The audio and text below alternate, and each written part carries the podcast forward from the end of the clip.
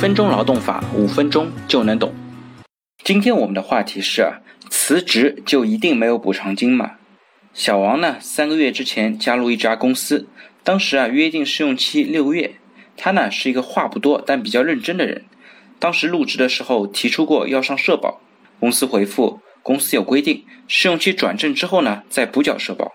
他几次欲言又止，最终呢也没有说什么，就正常上班了。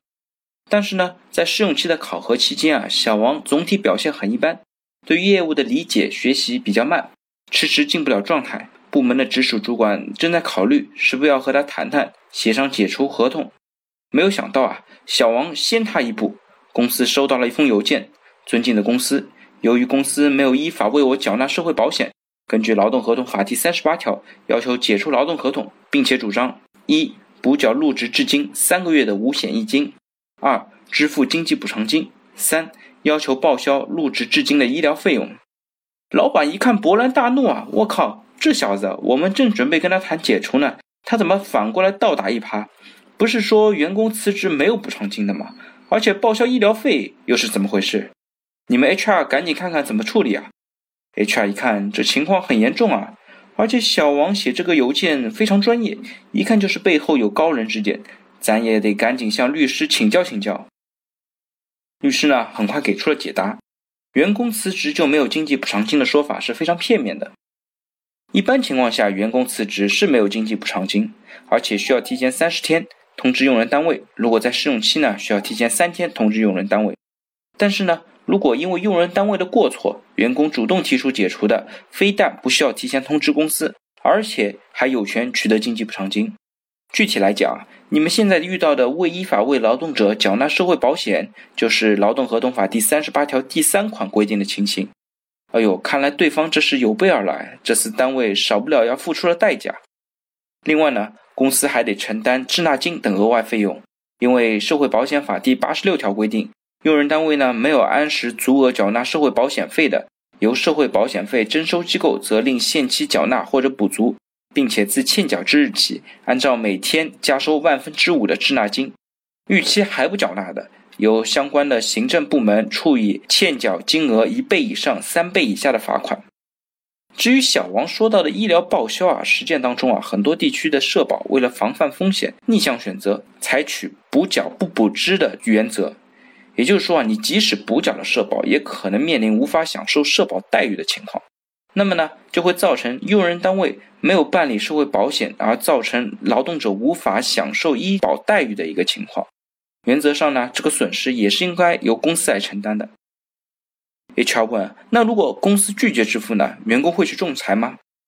律师说：这个就复杂了。社保争议呢，现在可以分成三类。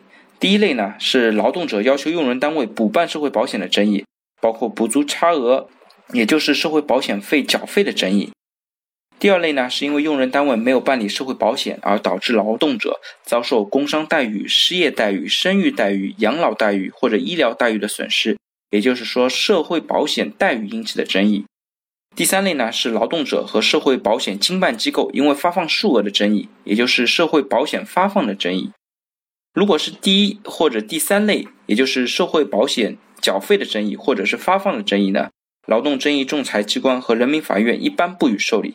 但如果是第二类争议呢，也就是社会保险待遇的争议呢，原则上属于仲裁机关和法院争议案件的受理范围。所以说呢，很有可能的情况是啊，如果遇到第一类和第三类的情况，员工呢会直接到社保经办机构进行投诉或者举报，走行政救济渠道；而遇到第二类情况呢，员工会进行仲裁或者诉讼。后来呢，这个争议也是在律师的协助下进行了调解，单位为这个员工补缴了社会保险，并且另外付出了不少的代价。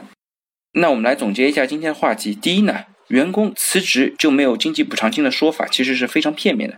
一般情况下呢，员工辞职的确是没有经济补偿金，而且呢需要提前三十天通知用人单位。如果是试用期呢，需要提前三天通知用人单位。